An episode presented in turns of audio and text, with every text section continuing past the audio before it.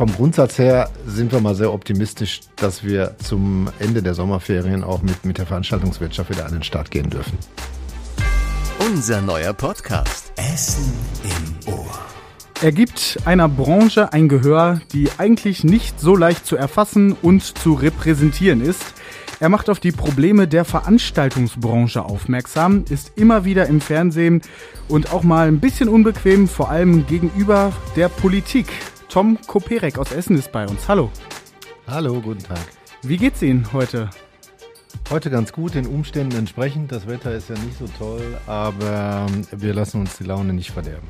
Genau, Sie äh, oder du, wir haben uns schon auf das Du geeinigt. Ähm, ich habe schon angekündigt, ich werde das das ein oder andere Mal vergessen. Aber äh, du bist äh, Mitgründer des Aktionsbündnis Alarmstufe Rot. Was genau ist das? Was bedeutet das? Das ist ein Zusammenschluss von Verbänden, Vereinen und Initiativen der Veranstaltungswirtschaft, das sich zum Ziel gesetzt hat, der Veranstaltungswirtschaft ein Gesicht ein Gehör und eine Stimme zu geben in Medien, Öffentlichkeit und natürlich bei der Politik. Durch die Corona-Krise und den ja nunmehr seit 15 Monaten andauernden Lockdown für unseren Wirtschaftszweig ist es wichtig, dass wir unsere Interessen intensiv und wahrnehmbar vertreten. Und das haben wir mit der Alarmstufe Rot uns auf die Fahne geschrieben. Und das gab es vorher nicht? Dafür braucht es extra ein neues Bündnis oder?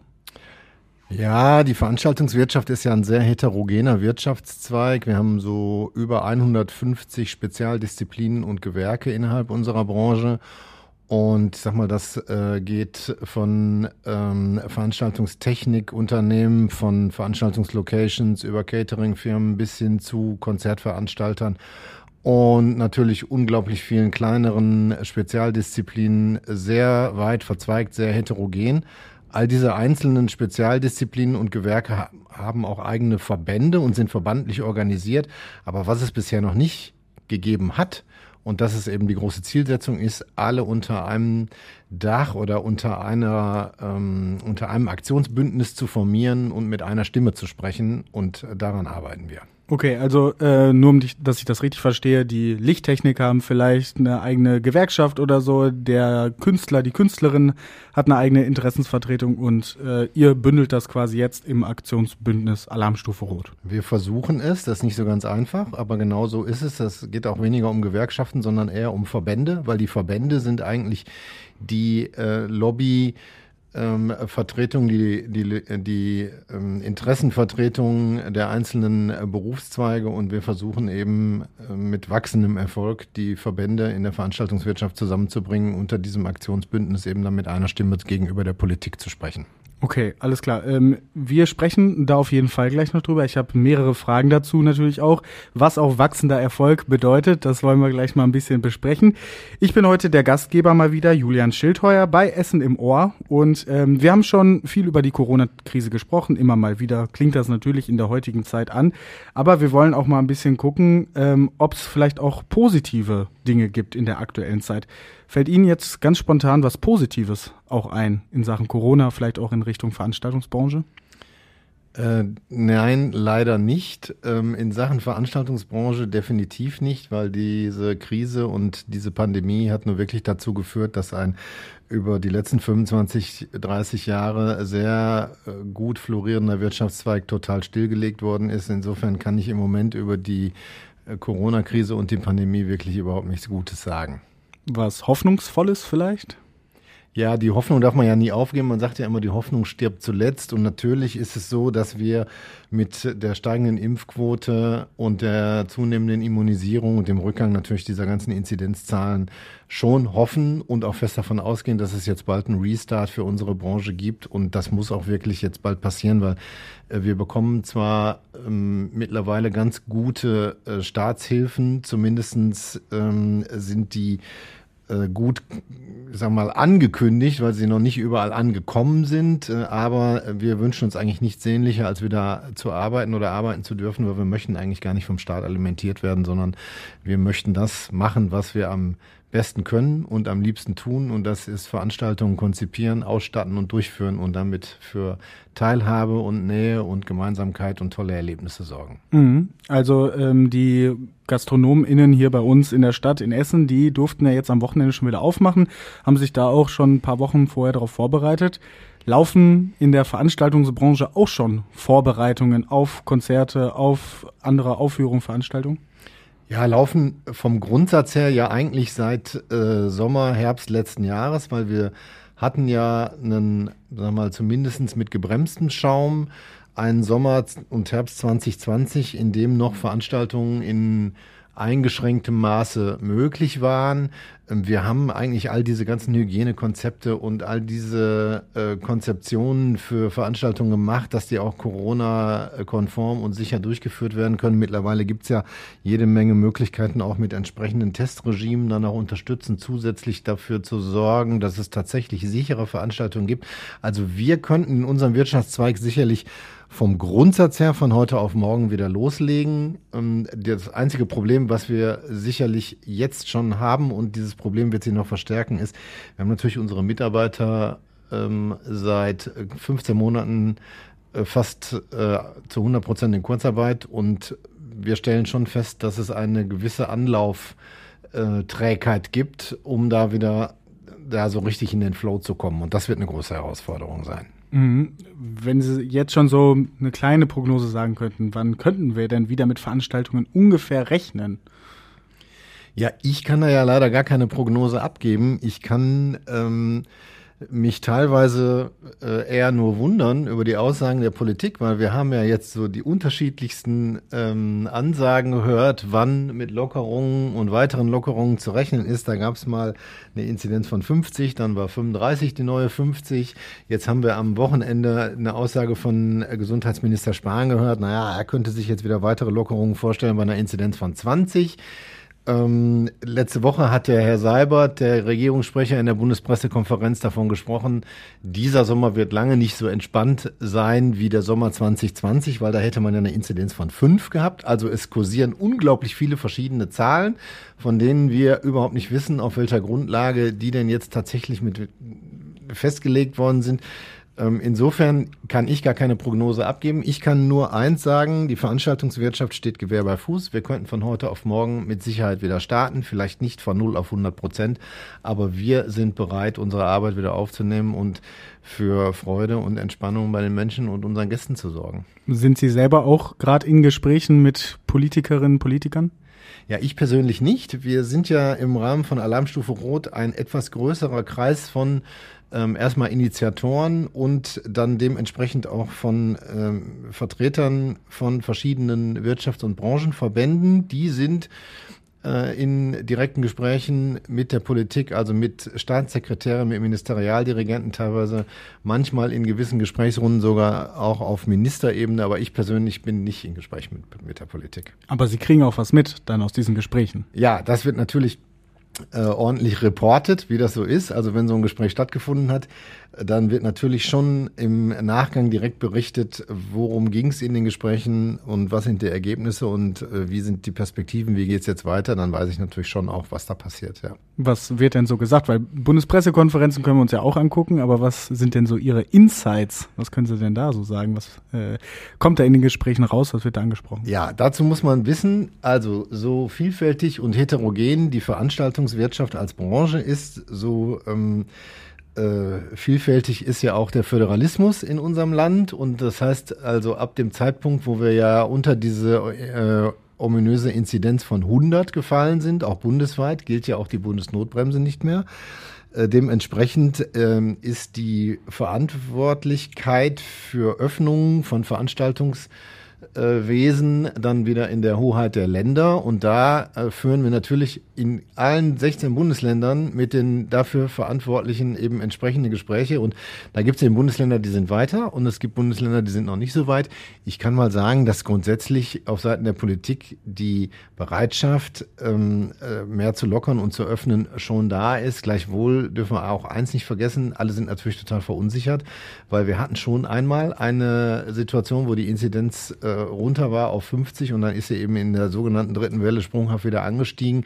Ähm, die Insights sind, man hat uns schon signalisiert, dass es jetzt bald wieder losgehen kann. Und es gibt auch ja in vielen Bundesländern ähm, äh, Regelwerke im Rahmen der Corona-Schutzverordnung, die auch Outdoor-Veranstaltungen, Open-Air-Veranstaltungen mit Teilnehmerzahlen bis zu 500 Teilnehmer zum Beispiel wieder möglich machen. Wir wissen, dass in Nordrhein-Westfalen äh, der Herr Pinkwart unlängst verkündet hat, er wird jetzt also Messen und Kongresse wieder erlauben, also sogenannte Business- und Corporate ähm, äh. Ähm, da ist es vielfach leichter, ähm, Teilnehmermanagement mit Nachverfolgung zu betreiben. Da weiß man, wer kommt, wann die Leute kommen. Man kann äh, entsprechende Testregimes eben um diese Veranstaltungen herum und in die Veranstaltung hinein implementieren. Ähm, also vom Grundsatz her sind wir mal sehr optimistisch, dass wir spätestens zum äh, Ende der Sommerferien auch mit, mit der Veranstaltungswirtschaft wieder an den Start gehen dürfen. Da gehen wir gleich noch ein bisschen genauer drauf ein. Kurz machen wir eine kleine Corona-Pause. Wir haben ähm, eine Kategorie bei uns im Podcast Essen im Ohr. Das ist der Steckbrief und äh, den können wir jetzt hier mal schön äh, audiomäßig ausfüllen. Und da fange ich direkt an mit der ersten Frage. Das ist der vollständige Name. Ja, der vollständige Name ist Tom Thomas, besser gesagt, Koperek. Okay, Ihr Beruf. Gelernt habe ich einmal Rechtsanwalt und Notar, Fachangestellter. Ähm, mittlerweile bin ich Vorstand der LK AG in Essen und das ist eine Unternehmensgruppe, die eben in der Veranstaltungswirtschaft tätig ist. Aber als gelernter Anwalt, so Richtung Politik und Veranstaltung, da bringen Sie das ganz gut zusammen. Ich bin ja kein Anwalt, sondern ich bin gelernter Rechtsanwalt und Notar, Fachangestellter. Das Ah, heißt, ja. ich Aber ist ja die gleiche Richtung, sag ich mal so. Komm. Ja, es ist zumindestens äh, hat es mit der Juristerei zu tun. Ja. Okay. Also, ähm, wie viel arbeiten Sie jetzt gerade noch in Ihrer ähm, in Ihrer eigenen Eventabteilung und wie viel ist Aktionsbündnisarbeit? Ja, ich würde mal sagen, 80 Prozent ähm, ist ähm, äh, Tätigkeit fürs Unternehmen und im Moment 20 Prozent für Alarmstufe Rot. Hm. Hat sich das geändert jetzt in den letzten Wochen, Monaten? Ja, das hat sich geändert, weil wir haben ja vor circa einem Jahr mit der Night of Light dieses Aktionsbündnis, ich sag jetzt mal so Kick-Off technisch ähm, äh, aus der Taufe gehoben und in den ersten drei, vier Monaten zwischen Juni, September, Oktober letzten Jahres, auch als wir die zwei Großdemonstrationen in Berlin hatten, habe ich eher 80 Prozent für Alarmstufe Rot und 20 Prozent für mein Unternehmen arbeiten können. Mhm. Äh, kurz Erklärung, Night of Light ist? Oder war? Night of Light war eine Nacht, die Nacht am 22., 23., 6. letzten Jahres. Da haben wir bundesweit über 9000 Gebäude, ähm, Landmarken ähm, und äh, historische Bauten, Veranstaltungslocations etc. mit rotem Licht angestrahlt, um äh, das Zeichen zu setzen, wir haben hier die rote Laterne. Ähm, wir werden abgehängt, alle ähm, äh, Signale auf Alarmstufe Rot, ein Wirtschaftszweig, und zwar der sechstgrößte in Deutschland, droht gerade unterzugehen.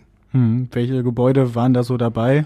Ja, jetzt kann man hier von Essen sprechen. In Essen haben wir unter anderem den Doppelbock auf Zollverein beleuchtet. Ähm, wir haben das äh, Sana A-Gebäude auf Zollverein beleuchtet, die Grand Hall Zollverein, die Philharmonie.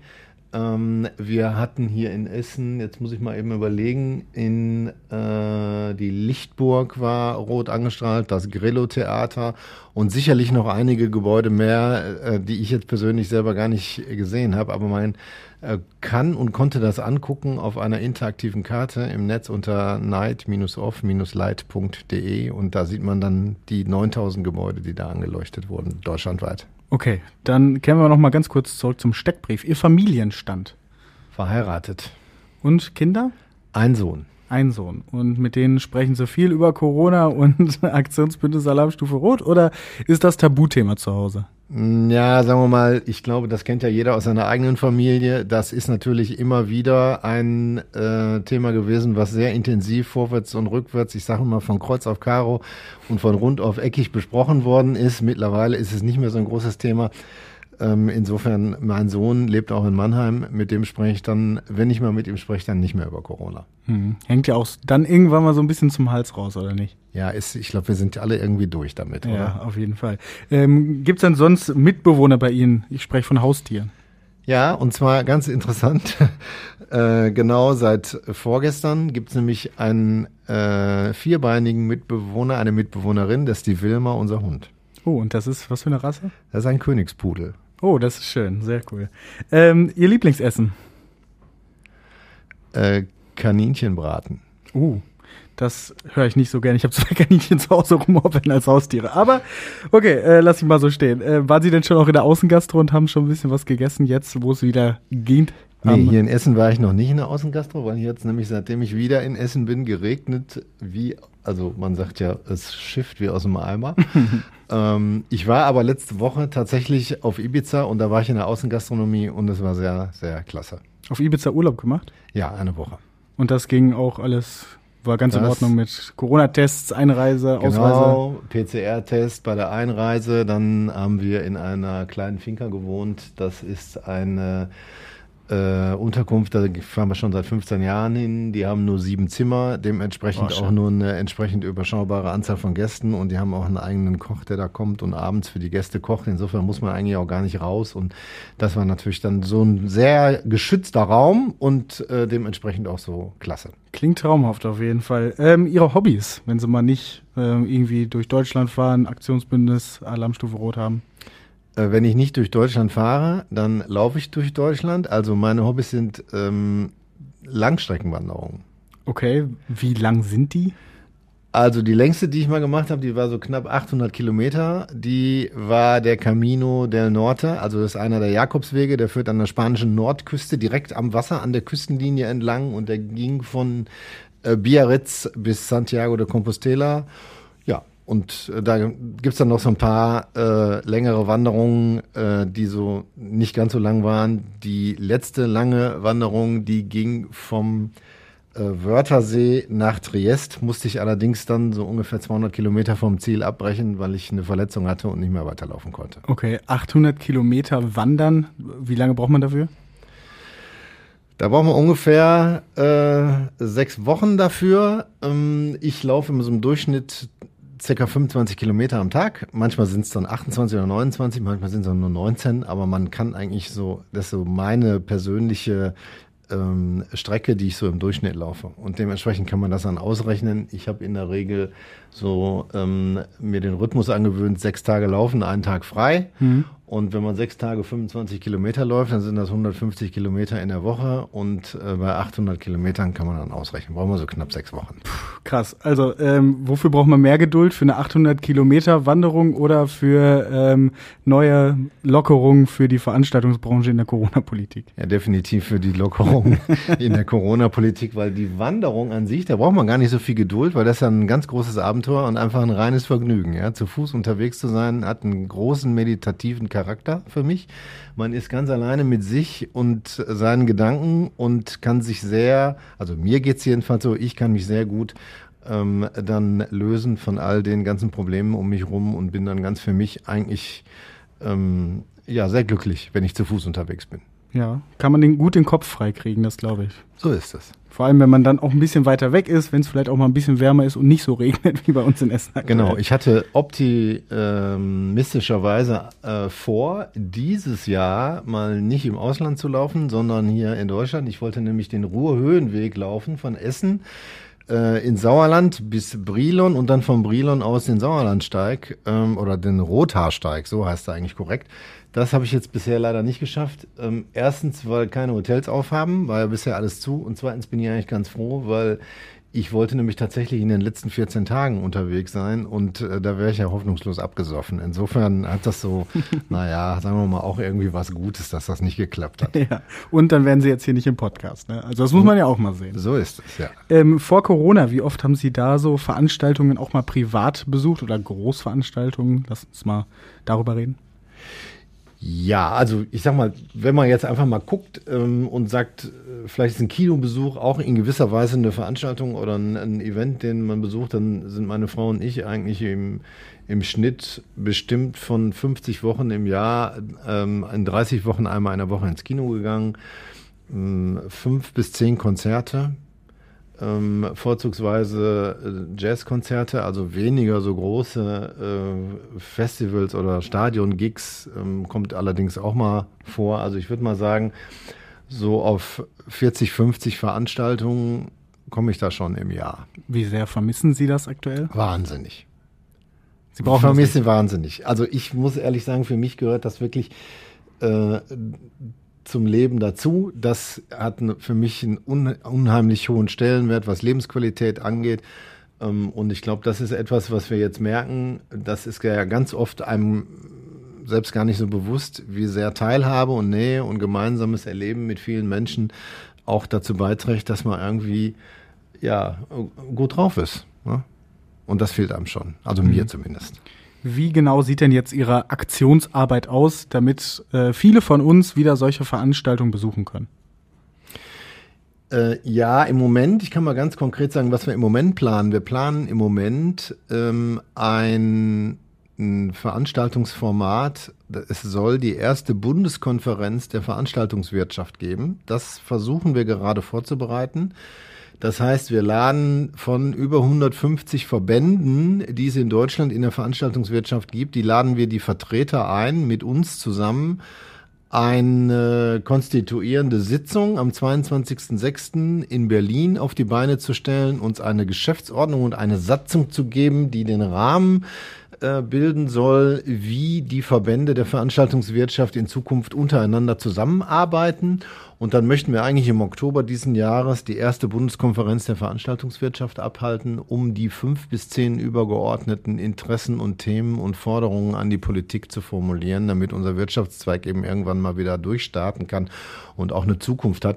Und ähm, wie sieht meine konkrete Arbeit da aus? Ich telefoniere jeden Tag mit vielen Menschen, versuche sie davon zu überzeugen, dass das eine gute Sache ist, sich äh, so zusammenzuschließen. So kann jeder Verband seine eigenen partikularen Interessen weiter vertreten. Ich sag mal, die Schausteller haben andere Interessen zum Beispiel als der Bundesverband der Hochzeitsplaner. Die gibt's nämlich auch beispielsweise.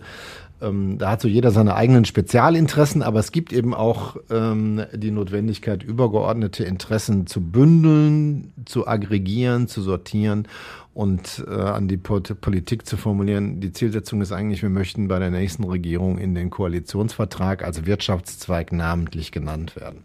Okay, und ähm, Sie haben aber gesagt, Sie müssen ein bisschen Überzeugungsarbeit leisten. Da sind nicht die Verbände, die so an einem Strang ziehen, höre ich daraus.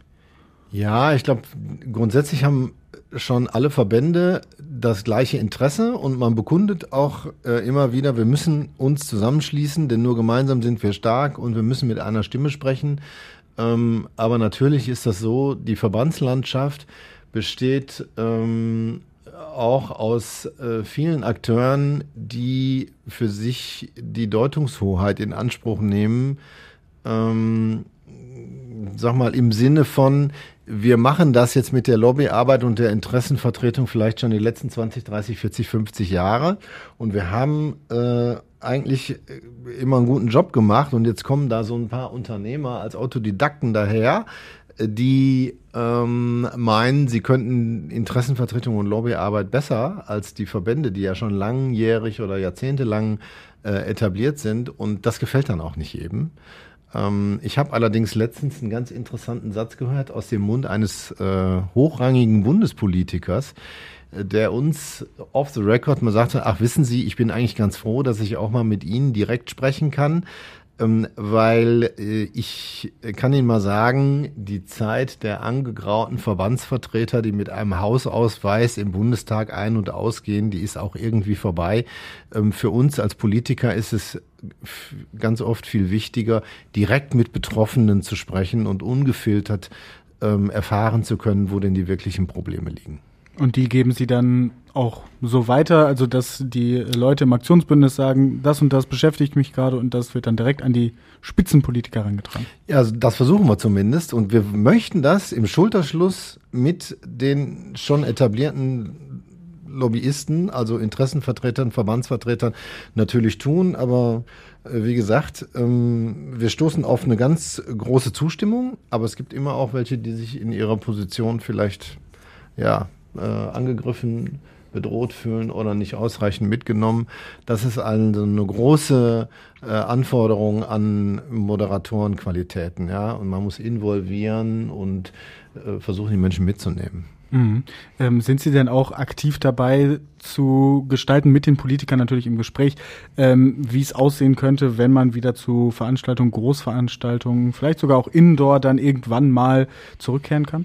Ja, wir haben zum Beispiel als Alarmstufe Rot, als Aktionsbündnis ähm, entsprechende Konzepte ausgearbeitet, eine Doppelteststrategie. Wie kann es aussehen, dass man Menschen, die zu Veranstaltungen kommen, vorab mit digitalen Medien ähm, im Rahmen eines Teilnehmermanagements registriert? Wie kann man sicherstellen, ähm, dass tatsächlich auch die Menschen, die sich da in so einer App zum Beispiel registriert haben, auch die sind, die dann äh, Zutritt nur zur Veranstaltung bekommen? Wie kann man sicherstellen, dass die dann auch entsprechende ähm, Testergebnisse vorweisen können. Ich meine, wir kennen das jetzt aus dem Flugverkehr. Ähm, dementsprechend so, so etwas kann man eben auch bei Veranstaltungen machen. Solche Konzepte erarbeiten wir gemeinsam mit vielen anderen Unternehmern und wir haben eine, eine große Wertschöpfungskette bei so einer Veranstaltung.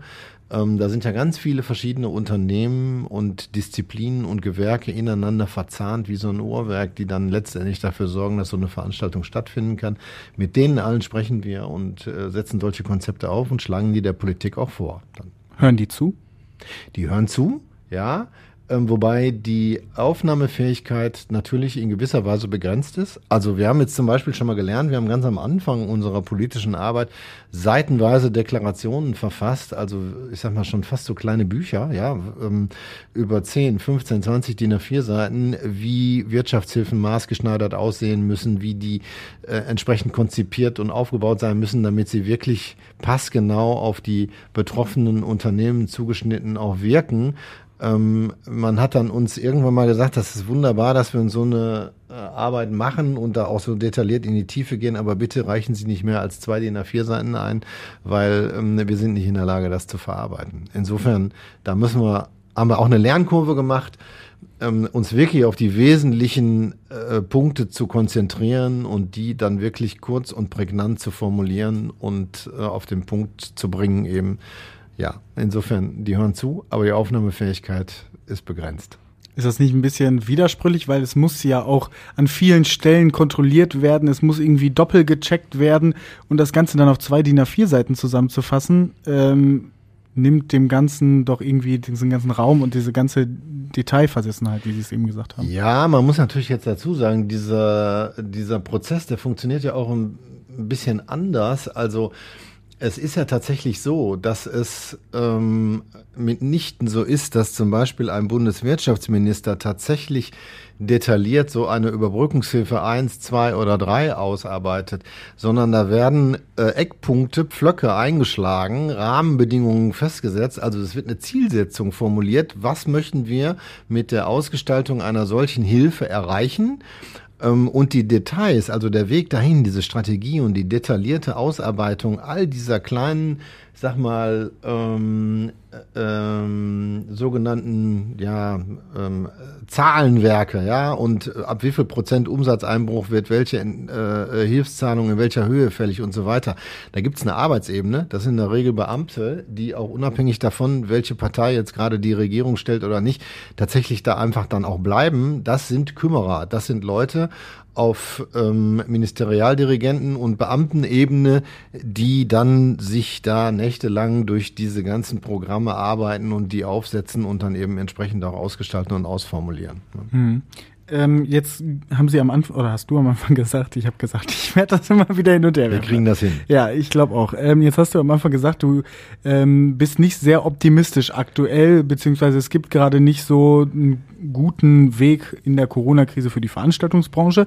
Jetzt ist es aber so, in Essen morgen ähm, spielt Rot-Weiß Essen wieder vor Fans. Sind immerhin bis zu 800 Leute, die da kommen können. Ist ja auch eine Veranstaltung. Also da gibt's ja doch schon irgendwie einen Weg, raus, beziehungsweise die ersten zaghaften Versuche, Veranstaltungen zu ermöglichen. Ja, das ist gut, das begrüßen wir.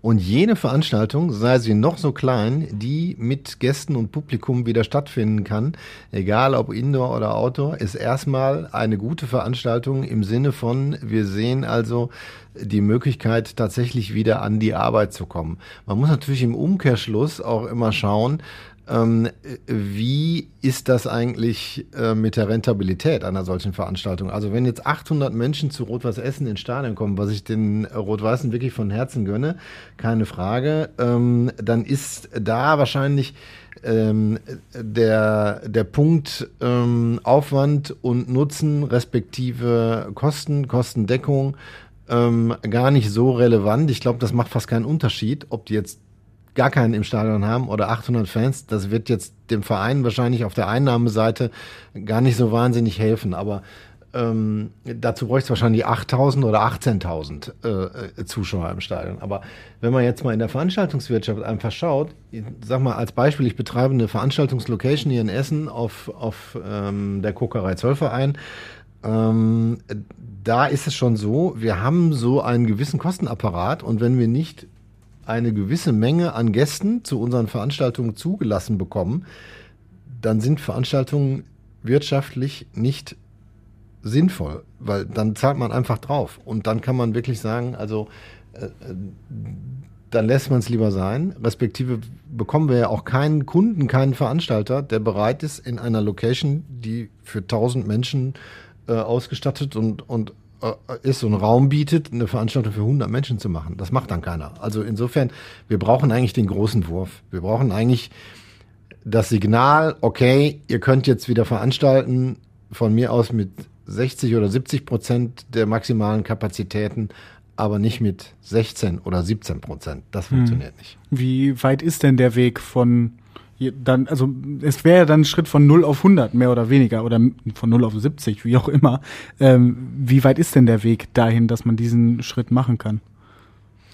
Ja, der Weg ist halt tatsächlich genauso weit, wie ein Weg von 0 auf 70 eben ist. Ja, also wenn man sagt, äh, 0 ist nix und 100 ist, ähm, ähm, äh, ist, ist das, das ganze Portfolio, dann ist das zwei Drittel des Weges und wir können eigentlich nicht einen Weg beschreiten in Trippelschritten von von 0 auf 5, von 5 auf 10, von 10 auf 15, von 15 auf 20, sondern wir müssen schon sagen, wir machen jetzt mal erstmal einen ganz großen Schritt. Und der heißt mindestens mal die Hälfte der möglichen Kapazitäten. Und jetzt muss man ja dazu sagen, wir haben ja ähm, diese ganzen Maßnahmen seit 15 Monaten mitgetragen. Die Veranstaltungswirtschaft hat ja immer von Anfang an gesagt, das Virus ist da, das Virus ist gefährlich, das wird alles anerkannt und wir sind auch bereit, ein Sonderopfer zu erbringen und mit unseren Geschäften zurückzustehen und ähm, die tatsächlich auch ruhen zu lassen, solange wie wir ein solches Bedrohungsszenario hatten, was wir hatten, dass also wirklich Zehntausende Menschen erkranken, auch schwer erkranken, auf den Intensivstationen Überlastungen da sind und das Gesundheitssystem tatsächlich an seine Grenzen kommt. Aber wir müssen natürlich jetzt auf der anderen Seite sehen, die Zahlen sind jetzt seit Wochen stark rückläufig, die Impfquote steigt. Mit ähm, dem Zeitpunkt, an dem allen Bürgerinnen und Bürgern ein Impfangebot unterbreitet werden kann, und das ist ja angekündigt, sag mal, man hat mal immer so gesagt, mit Ende des Sommers. Dann haben wir immer gesagt, okay, der Sommer ist am 20.09. zu Ende.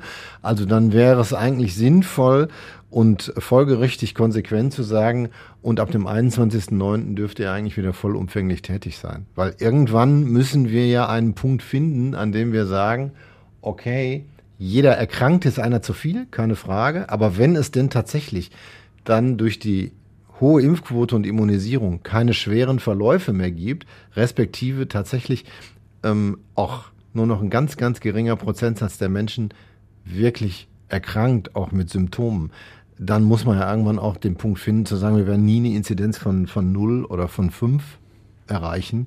Ähm, aber wir können verhindern, dass Menschen schwer erkranken und daran sterben an diesem Virus. Dann muss auch unser Geschäft wieder möglich sein. Mhm, das ist dann für Sie ab dem 21.09. realistisch oder nicht so realistisch? Ja, nur gut. Also ich kann da nur noch mal unsere Regierung zitieren, die gesagt hat, äh, zum Ende des Sommers werden wir allen Bürgerinnen und Bürgern ein Impfangebot unterbreitet haben. Das impliziert für mich, wir haben ich weiß nicht, 60 Millionen Erwachsene, glaube ich. Ich glaube, wir haben so 20 Millionen Kinder ungefähr ähm, in der Bundesrepublik. Ähm, die sind dann meinethalben zu 80 Prozent geimpft, respektive 100 Prozent dieser erwachsenen Menschen, hat man gesagt, wenn du willst, kannst du nächste Woche kommen und kannst dich impfen lassen und kannst dich immunisieren lassen. Dementsprechend haben wir dann irgendwann diese Herdenimmunität erreicht und dann muss es eigentlich auch möglich sein, dass wir unserer Arbeit wieder nachgehen dürfen. Mhm. Wenn man jetzt schon vorher vielleicht Veranstaltungen irgendwie schaffen will, muss man dann vielleicht mal auch komplett umdenken, vielleicht Sachen, die eigentlich drin waren, komplett nach draußen verlagern, um somit halt mal ein ganz anderes Konzept zu schaffen? Oder ist das auch nicht umzusetzen jetzt? Ja, ich meine, das haben wir ja als Wirtschaftszweig alles schon gemacht. Also wir haben ja äh, letztes Jahr im Sommer die sogenannten Picknickkonzerte, Strandkorbkonzerte, ähm, Autokino-Veranstaltungen oder sogar, ich sag mal, DJ-Sets, äh, die im Autokino gespielt worden sind, wo die Leute in ihren Autos gesessen haben.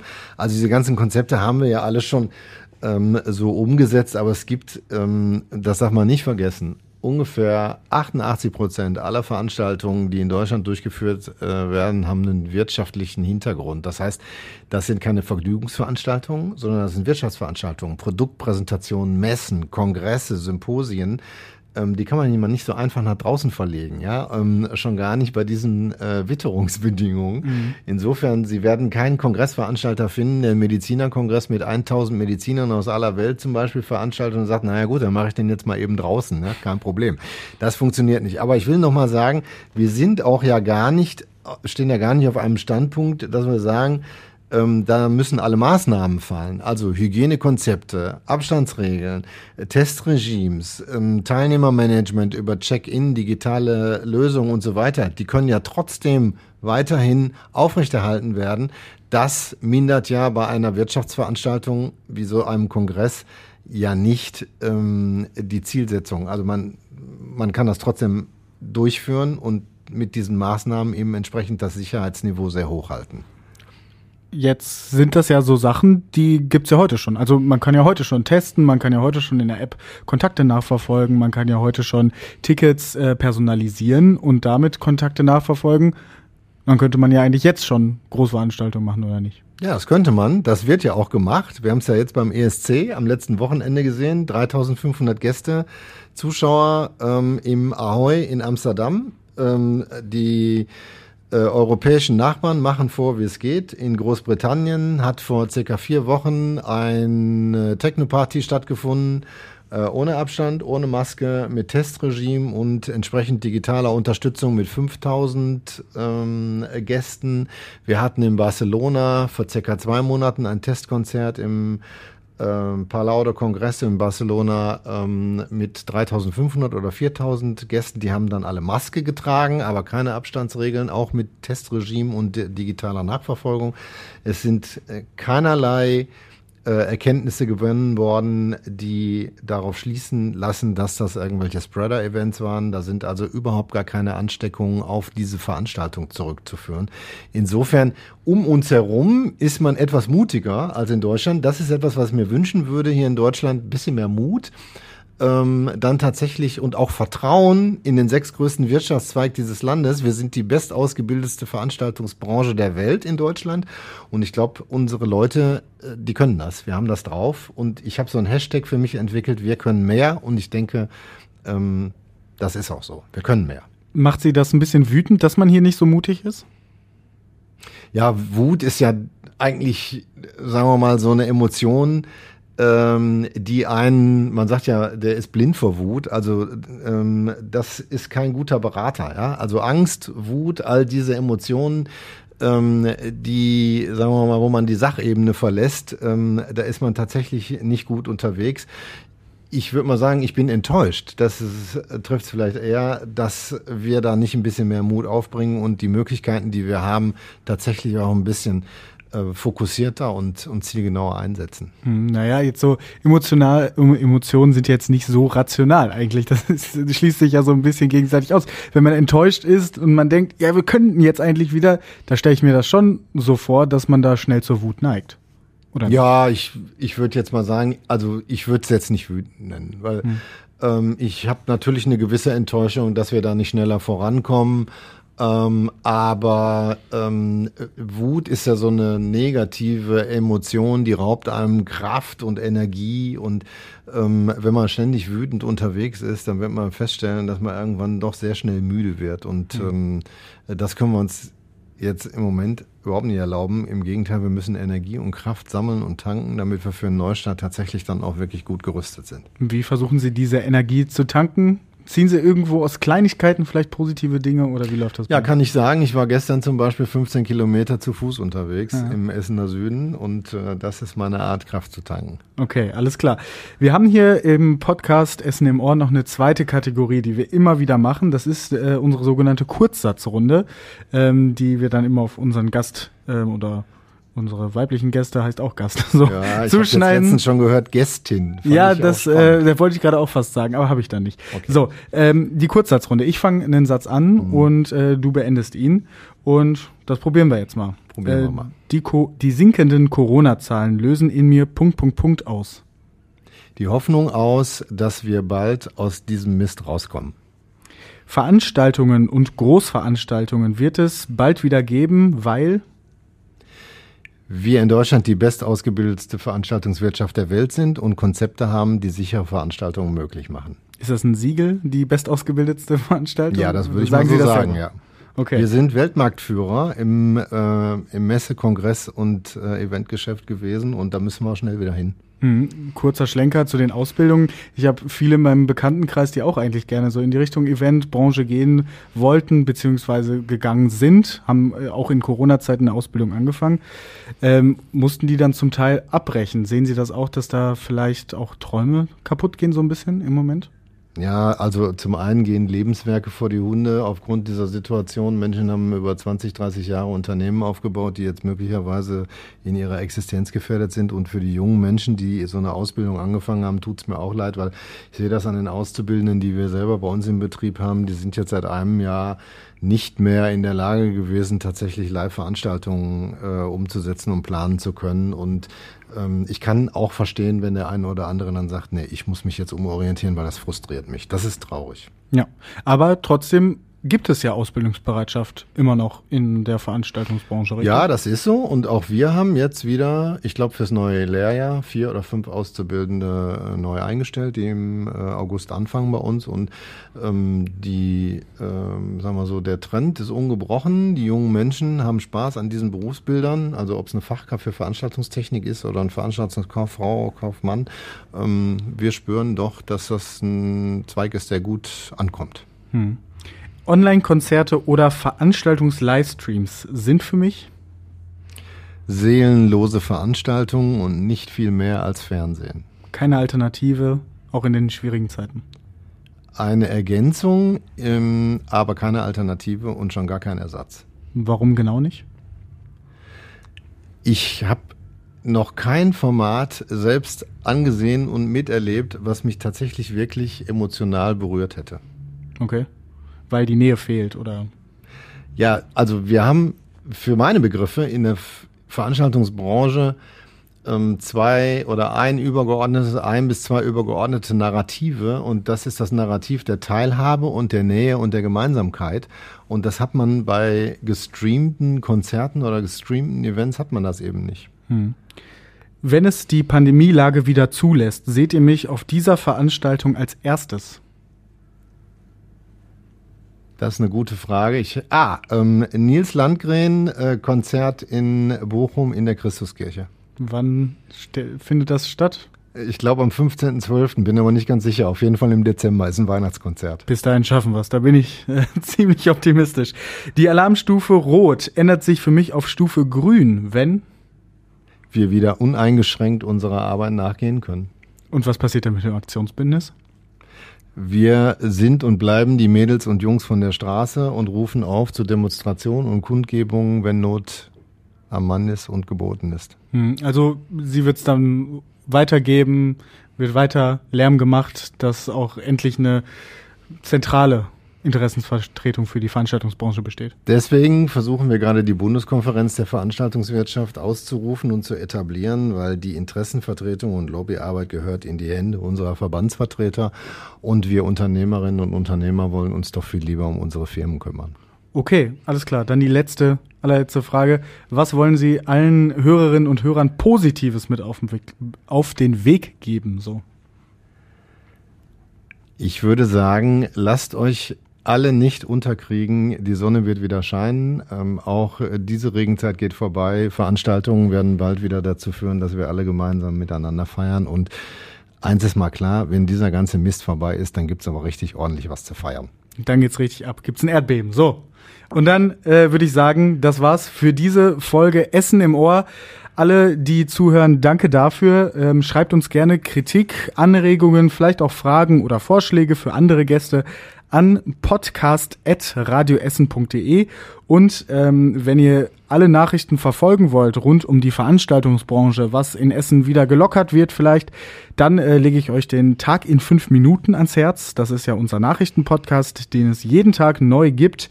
Und ähm, Falls ihr das nicht immer schafft, dann könnt ihr auch noch den Redebedarf hören. Das sind die Kollegen äh, Joshua Windelschmidt, Tobias Stein und ähm, die werden dann immer ergänzt durch entweder Angela Hecker oder Larissa Schmitz und die sprechen dann, was in dieser Woche so wichtig war. Die nächste Folge gibt's da am Freitag und bis dahin, danke fürs Zuhören. Bis dann, tschüss. Essen im Ohr. Der Podcast Talk von Radio Essen.